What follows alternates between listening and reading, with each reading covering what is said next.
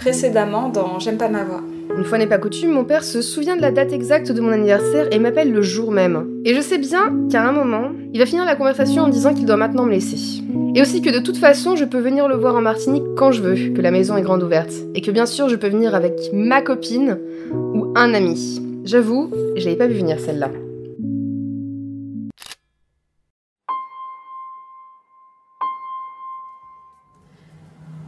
Je l'ai déjà dit, j'écris beaucoup, beaucoup, beaucoup de choses.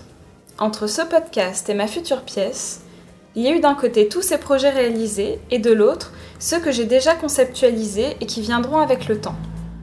Puis, il y a aussi ces petites choses que je ne suis pas certain de faire. Les petites histoires qui m'ont volé quelques heures, quelques jours, voire beaucoup plus, avant d'être transformées en autre chose ou définitivement oubliées parce que j'ai finalement accepté que je ne pourrais pas tout faire. Dans le lot, j'avais un scénario de film. Ça devait s'appeler Tu me raconteras. Et c'était l'histoire assez déroutante et tellement originale d'un auteur qui, après le succès discret d'une première pièce de théâtre centrée en grande partie sur sa vie intime, donnait une masterclass sur son premier long métrage en tant que réalisateur. À savoir, un biopic fictif sur ses propres parents. En gros, pour simplifier le tout, moi, Sébastien, Esprit, j'avais donc écrit les premières pages de l'histoire d'un film qui racontait l'histoire d'un autre film qui lui-même racontait une histoire personnelle, celle de mes parents. Dans ma tête, en tout cas, c'était simple à comprendre. Dedans, j'avais envie de mettre toutes les petites choses que je n'avais pas osé avouer et jouer avec toutes les réponses que je n'ai pas. Par exemple, un détail tout con. Ma mère est née aux Antilles en 1945. Et depuis tout petit, j'entends les gens se mettre en rogne quand on oublie que les Antilles, c'est une partie de la France. Du coup, dans mon cerveau malade, je me suis toujours demandé ce que ça pouvait être de vivre la Seconde Guerre mondiale en étant aux Antilles, et surtout comment mes grands-parents avaient-ils pu oser être heureux au point de coucher ensemble pendant que Paris était occupé. Alors bien sûr, je sais très bien que je pourrais faire aujourd'hui tout un tas de recherches pour avoir quelques éléments de réponse, mais je préfère vivre encore un peu avec mes fantasmes, parce qu'ils me font rire. De la même façon, je ne sais absolument pas dans quelles écoles mes parents ont pu aller. Je ne connais pas leur cursus scolaire, de la maternelle au lycée peut-être, ce qu'ils ont pu faire après ça. Je soupçonne que mon père a dû faire son service militaire quelque part sur la planète, et que ma mère a suivi à un moment des cours pour devenir aide-soignante, puisque c'est le seul métier que je lui connais. Mais je ne situe ça nulle part, aussi bien chronologiquement que géographiquement. Et je ne sais pas du tout comment mes parents se sont rencontrés. Je ne sais pas comment cette femme, guadeloupéenne, et cet homme martiniquais, ces faux Roméo et Juliette couleur madras, ont pu un soir se dire Salut Je ne peux faire que des suppositions, puisqu'elle n'est plus là pour me le raconter, et que lui est incapable de me donner une réponse claire autre que Tu sais, ta mère et moi, on s'aimait, mais. Du coup, dans mon film thérapie, j'avais envie de parler de comment finalement j'avais inventé une histoire à mes parents en me basant sur la mienne. Comment ma propre vision de l'amour, des relations hommes-femmes, mes propres histoires de cœur avaient forgé cet instant crucial où j'avais pu venir au monde. Je voulais aussi parler de ces moments où tu penses que tes parents n'ont jamais été des enfants, des adolescents, qu'ils n'ont jamais été qu'adultes, et qu'ils n'ont jamais connu d'autres histoires que la leur, même s'ils ne sont plus ensemble aujourd'hui. Je voulais parler de ce jour où j'ai compris que mon frère n'avait pas le même père que moi, et du très longtemps que ça m'a pris pour tilter aussi que ma mère avait eu une autre relation avant. Alors que j'avais bien en tête que les autres enfants de mon père n'avaient toujours été que des demi-frères et sœurs, parce que je ne vivais pas avec eux et que j'en ignorais le nombre.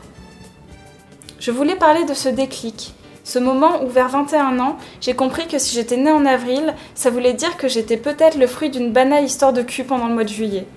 Mais ce n'était finalement pas si grave, parce que j'étais en âge de comprendre, en ayant vécu moi-même des histoires que j'étais incapable d'étiqueter en relations sérieuses ou plan d'un soir. Je voulais aussi parler de ce moment où je me suis dit que merde, j'étais désormais plus vieux que ma mère quand elle m'a eu. Que moi, j'étais toujours célibataire, sans enfant, et que je ne savais absolument pas si un jour je pourrais raconter à mon éventuelle fille ma rencontre avec sa mère. J'avais surtout envie de raconter l'histoire d'un homme qui finalement était assez heureux de ne pas avoir eu toutes les réponses parce que ça lui permettait de tout, tout, tout imaginer, d'être ouvert à toutes les éventualités. Et j'avais aussi envie de rendre ce film beau, de mettre du créole dedans, Pas du créole dont on se moque, genre euh, c'est rigolo votre dialecte, euh, moi je sais dire que sac à mâcher depuis ma croisière à Marie-Galante. Non, un créole qui sonne aussi bien que l'espagnol dans les films d'Almodovar.